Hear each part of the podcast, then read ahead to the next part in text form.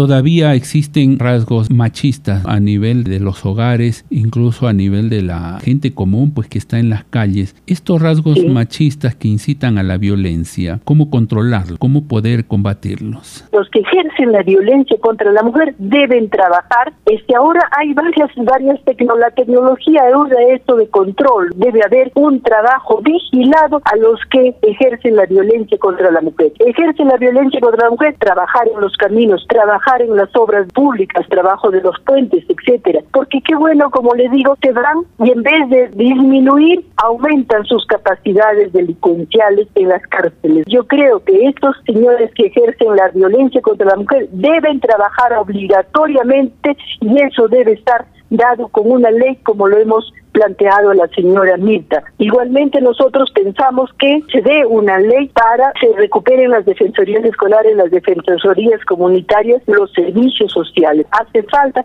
más cunas guarderías donde las madres puedan dejar bien seguros a sus hijitos y donde ahí también se les enseñe a tener un trabajo equitativo entre varones y mujeres. ¿Esto ustedes le han planteado a la presidenta del Congreso, a doña Mirta?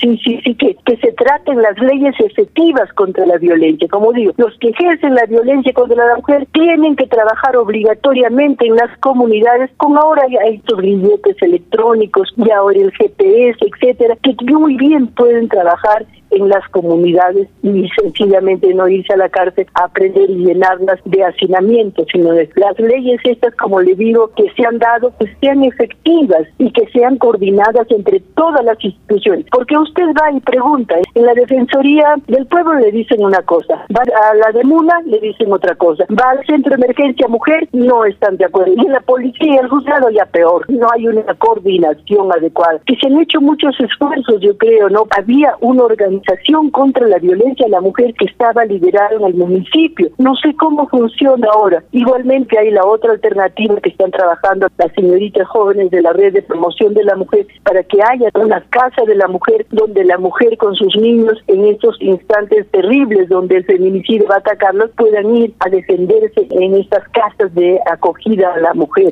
Entonces las alternativas yo digo se están trabajando, están en la mesa de trabajo. Lo que hay que hacer efectivicen